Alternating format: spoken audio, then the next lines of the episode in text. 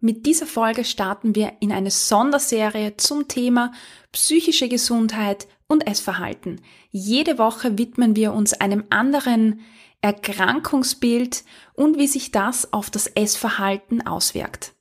Heute starten wir mit dem Thema Borderline Persönlichkeitsstörung. Willkommen in deinem Podcast rund um das Thema Food Feelings. Mein Name ist Cornelia Fichtel. Ich bin klinische Psychologin, Gesundheitspsychologin und dein Host. Ich begleite dich dabei, zu verstehen, woher der innere Drang zu essen kommt, wie du ihn loswirst und so wieder mehr Freude und Leichtigkeit in dein Essverhalten einkehrt.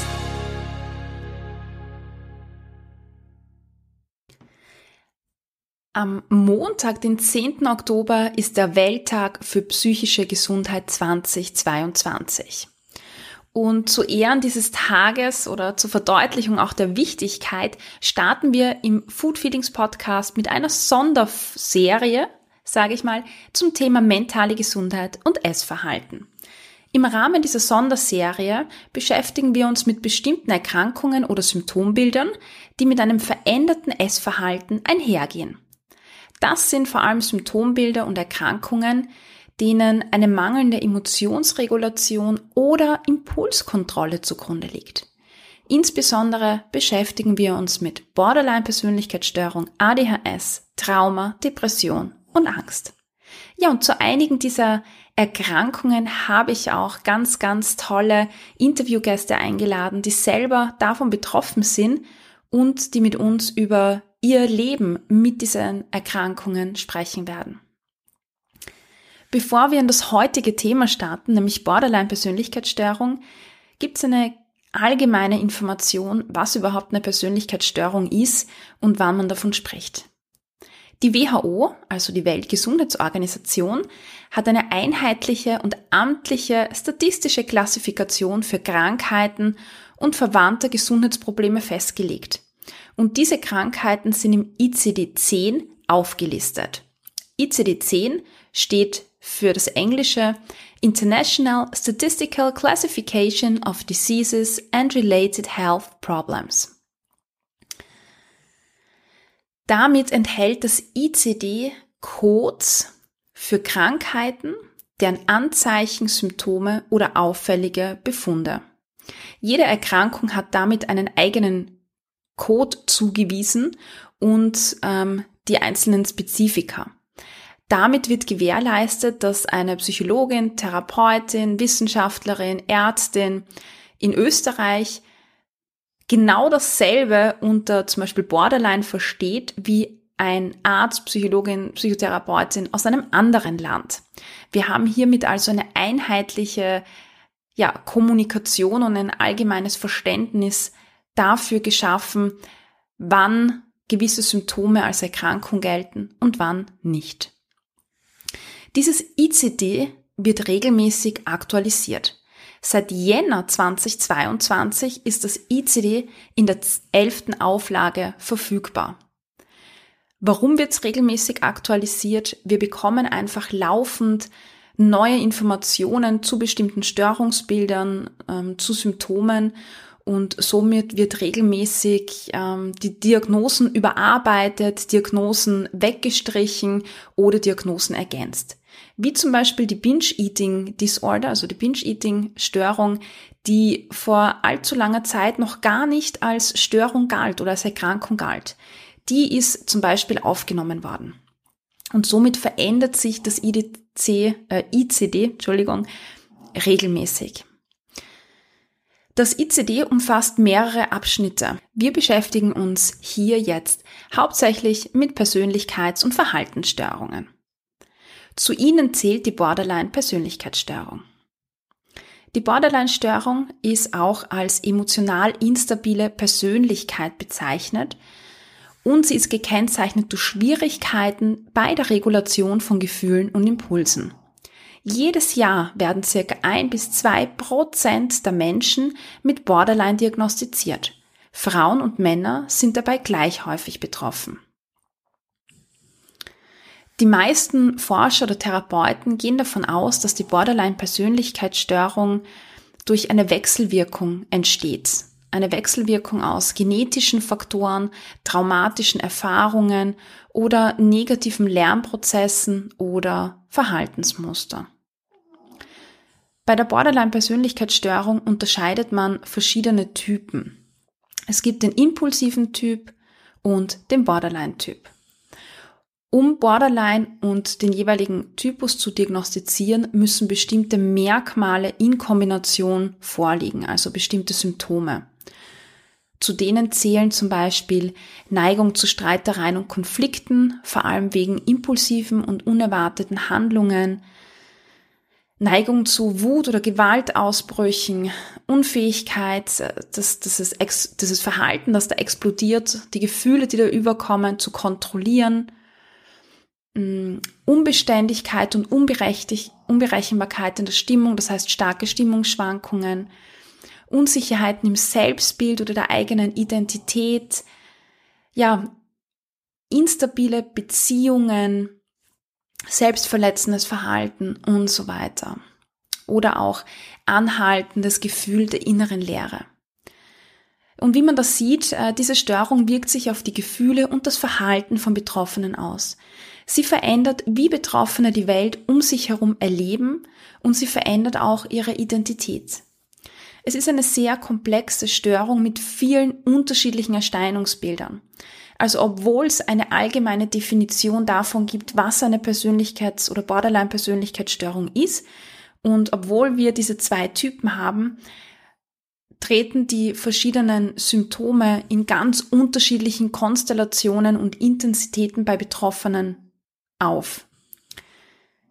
Ja, das heißt, äh, wir wissen zwar ungefähr, wie eine Borderline-Persönlichkeitsstörung sich äußert, aber jede Betroffene ähm, reagiert anders oder ist anders betroffen.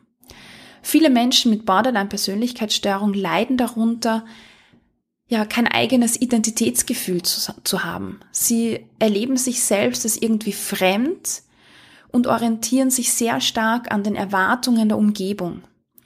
Für Freunde sind sie zum Beispiel bereit, alles zu tun oder fast alles zu tun, ohne Rücksicht auf die eigenen Gefühle und Bedürfnisse und manche messen den eigenen Selbstwert nur am Lob von außen.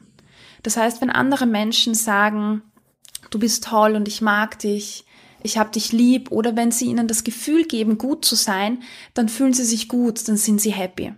Wenn sie aber das Gefühl haben, dass andere Menschen vielleicht sauer sind oder sie nicht mögen oder nicht für liebenswert erachten, dann kann es schnell zu sehr starken Stimmungsschwankungen kommen.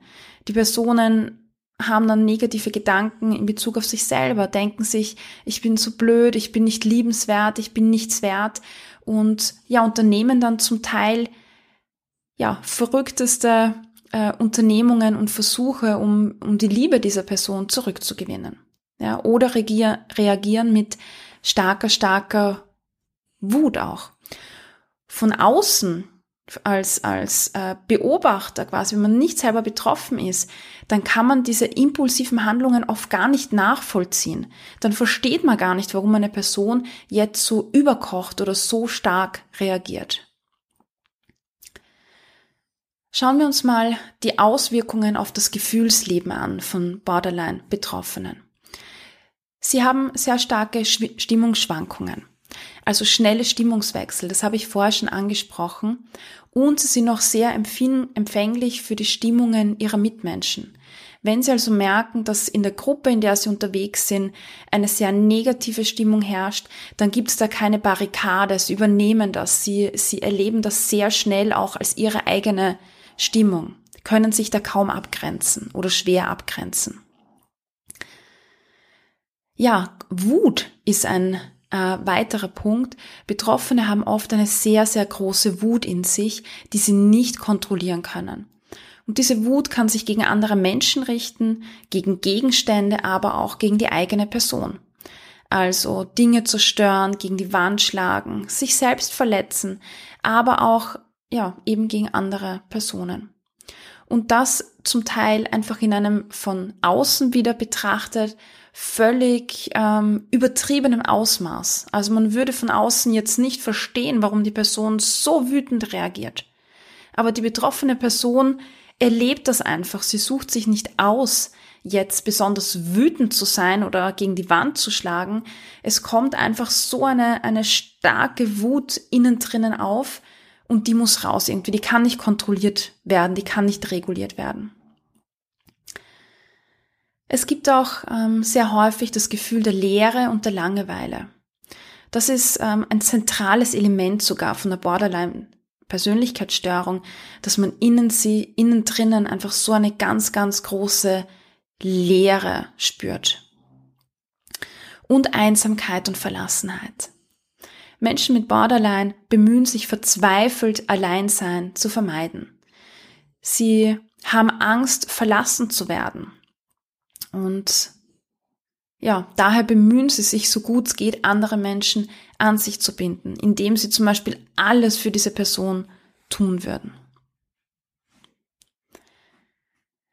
Ja, das so zu dem Gefühlsleben. Aber wie wirkt sich jetzt dieses Gefühlsleben auf das Essverhalten aus? Borderline ist, wie ich gesagt habe, durch Schwierigkeiten bei der Regulierung von Gefühlen und Impulsen gekennzeichnet. Und das wirkt sich natürlich auch auf das Essverhalten aus. Borderline geht hier Hand in Hand mit hohen Essdrang oder Essanfällen. Natürlich nicht bei allen Menschen. Aber im Rahmen von Essstörungen ist die Persönlichkeits, äh, die Borderline-Persönlichkeitsstörung eine der häufigsten Persönlichkeitsstörungen, die zum Beispiel mit Anorexia nervosa, also mit Magersucht, aber auch mit Binge-Eating, vor allem ja, Binge-Eating-Disorder oder Bulimie in Verbindung stehen. Das Vorkommen von diesen Essstörungen ist bei Borderline-Betroffenen wesentlich höher als in der Normalbevölkerung. Man könnte sagen, dass Essen für Betroffene von Borderline eine Hilfsstrategie ist, um mit diesen Emotionen umgehen zu können. Wenn wir essen, werden Glückshormone ausgeschüttet und diese Glückshormone dämpfen das Stress- und das Anspannungssystem. Ja. Ein weiterer Aspekt ist das Burging-Verhalten, also das Kompensieren und in diesem Fall das Übergeben zum Beispiel. Beim Übergeben, also wenn ich äh, das gegessene Essen wieder erbreche, führt zur Erschöpfung und Ermüdung. Und eine Theorie geht davon aus, dass diese Erschöpfung und Ermüdung Gefühle wie Wut oder Ärger abdämpft. Also auch hier sehen wir, dass wenn Betroffene sich vielleicht übergeben, diesen Mechanismus nutzen, um die eigenen Gefühle zu regulieren, um sich zu beruhigen, um sich zu entspannen ja, hier, wenn du das Gefühl hast, dass diese Beschreibungen dir bekannt vorkommen, dann möchte ich dir raten, äh, unbedingt ein Gespräch zu führen mit Fachexperten, um auch abzuklären, ob vielleicht eine Borderline-Persönlichkeitsstörung vorliegt. Das wäre zum Beispiel eine klinische Psychologin, Psychologe, Neurologe, Psychiater, ja. Also da mal hinzugehen, darüber zu sprechen und sich Hilfe zu holen in Form von einer psychologischen Therapie oder Psychotherapie. Und ich weiß durchaus, dass es oft schwierig ist, ähm, weil es einfach eine Hemmschwelle ist, ja, äh, Hilfe aufzusuchen und das zuzugeben. Aber es kann einfach irrsinnig helfen. Borderline ist eine Persönlichkeitsstörung und das bedeutet, dass man die Symptome nicht einfach wegbekommt oder dass man die Erkrankung nicht einfach wegbekommt. Also man wird jetzt wahrscheinlich nicht zur Therapie gehen und dann hat man keine Persönlichkeitsstörung mehr, aber man kann lernen, mit bestimmten Symptomen umzugehen. Man kann lernen, sich besser um sich selber zu kümmern. Man kann zum Beispiel darauf achten, welches Umfeld man pflegt. Wir haben ja vorher schon gehört, dass die Personen, die von Borderline betroffen sind, sehr stark Stimmungen annehmen. Das heißt, ich kann besser mit meiner Erkrankung umgehen, wenn ich darauf achte, mit welchen Menschen ich mich umgebe. Sind das Menschen, die mir gut tun? Sind das Menschen, die mir nicht gut tun? Ich kann dran arbeiten, mit dieser unheimlichen Wut umzugehen. Ich kann damit lernen, ich kann lernen, vielleicht die Phasen der Emotionsschwankungen oder Stimmungsschwankungen äh, konstanter zu halten oder schnelle Wechsel vielleicht hinauszuzögern. Die Stimmungsschwankungen selber werden vielleicht nie weggehen, aber ich kann lernen, damit umzugehen, kann schauen, ja, besser auf mich zu sorgen, kann Strategien erlernen, ja, eben Gefühle besser zu verstehen, zu regulieren, aber auch, wenn ich Aspekte von meiner Persönlichkeit kenne, wenn ich merke, ich tue alles aufopfern für andere Menschen, kann ich lernen, das vielleicht gezielter und besser zu hinterfragen. Also eine Therapie kann hier sehr, sehr gut helfen, einfach mit den Symptomen der Erkrankung besser umzugehen. Ja, und was natürlich auch sehr wichtig ist in diesem Kontext, für Außenstehende sind diese Verhaltensweisen natürlich, wie ich vorher schon gesagt habe, völlig unverständlich. Man versteht nicht, warum eine Person so aufopfernd ist oder genießt das vielleicht sogar. Also viele Personen genießen das vielleicht sogar, dass es eine andere Person gibt, die alles für einen tut, die einen in den Mittelpunkt stellt. Aber es ist einfach wichtig zu verstehen, dass das eine Verhaltensweise ist, die natürlich angenehm ist, aber für die andere Person einfach auch irrsinnig anstrengend ist. Also es geht auch darum, das nicht auszunutzen, ähm, wenn man nicht betroffen ist, sondern vielleicht Betroffene in seiner eigenen Umgebung hat. Auch Personen entgegenzukommen. Und was man natürlich gar nicht versteht, ist, wenn Personen aufstehen und gehen, plötzlich einen Wutausbruch haben, ähm, schreien oder Dinge zerstören. Das machen die nicht, weil sie, weil sie es böse meinen oder weil sie, weil sie das jetzt absichtlich machen, sondern es ist tatsächlich ein neurologischer Mechanismus, ja, diese Impulskontrolle, die nicht vorhanden ist im Gehirn, neurologisch, emotional und damit kann die Person quasi nicht anders. Das heißt, es hilft nichts, zurückzuschreien, es der Person böse zu nehmen, sondern es geht darum, auf die Person zuzugehen, die Person vielleicht auch zu fragen, was sie braucht. Ja, manche Menschen wollen einfach in den Arm genommen werden und können sich dadurch gut beruhigen. Ähm, und das ist vielleicht hilfreicher, als zurückzuschreien und auch den Raum zu verlassen. Also es geht ganz, ganz viel um Kommunikation, dass man ja Betroffene unterstützen kann in sozialen Beziehungen und auch die Beziehung mit der Person gemeinsam unterstützen kann. Und jede betroffene Person ist natürlich Expertin für ihr eigenes Symptombild. Das kann dir keine Experte sagen, was genau diese Person braucht. Also eine Gesprächsbasis mit dieser Person zu finden, sie zu fragen und auch auf die Person zuzugehen, ist irrsinnig wertvoll und du kannst der Borderline äh, betroffenen Person einfach irrsinnig helfen, ihre eigene Erkrankung, ja, besser vielleicht zu verstehen und auch besser damit umzugehen. Ihr helfen, Stabilität in eine Welt zu bringen, die einfach nicht stabil ist. Ja, und vielleicht gibt es einige Menschen, die sich äh, denken, ja, mir kommt das alles bekannt vor, bei mir ist das auch so, ich bin auch manchmal, ich habe auch eine Lehre und ich bin auch manchmal traurig und ich habe auch manchmal Wutausbrüche. Es ist zu unterscheiden, welches Ausmaß diese Traurigkeit, diese Impuls oder diese, diese, diese Wut auch hat. Natürlich sind alle Personen mal traurig oder wütend oder verlassen den Raum. Aber nur wegen dem habe ich keine Persönlichkeitsstörung. Bei Betroffenen ist das wirklich ein extremes Ausmaß, eine völlige Dunkelheit, gefolgt von ja, Regenbogen und Glitzer. Also extrem schnelle Abwechslung, die einfach Betroffene auch überfordert mit einfach ganz starken Gefühlsintensitäten.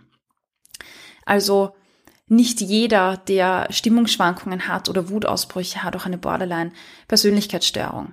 Also wenn du das Gefühl hast, bei dir wechselt das ganz, ganz stark und extrem, dann lass das mal abklären. Geh zu einem Experten, um dir da einfach Inputs holen zu lassen.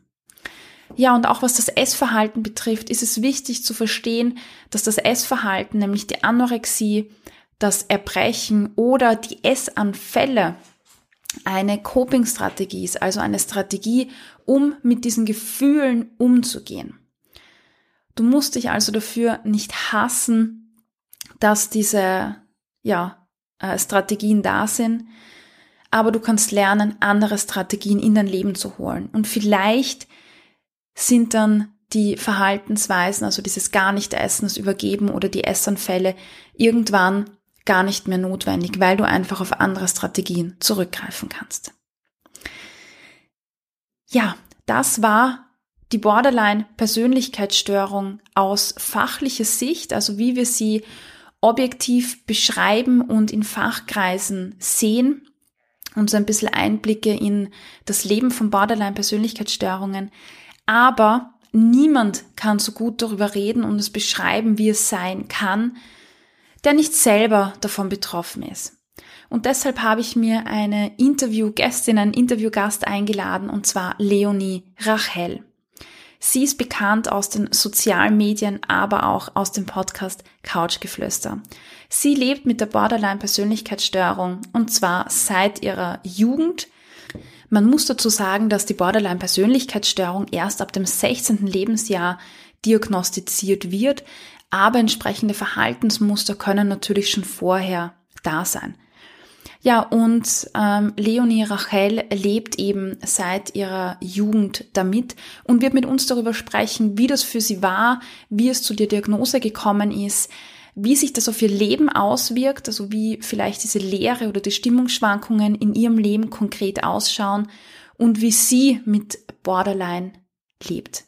Also bleibt dran und schalt ein. Es ist wirklich ein ganz, ganz schönes und interessantes Gespräch mit Leonie Rachel, das helfen wird, die Borderline-Persönlichkeitsstörung zu verstehen und auch besser einordnen zu können.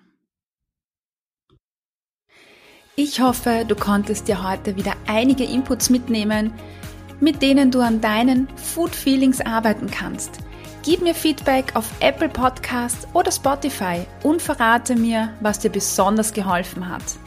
Außerdem kannst du dich mit mir auf Instagram vernetzen unter Cornelia-Fichtel. Alle Links findest du in den Show Notes.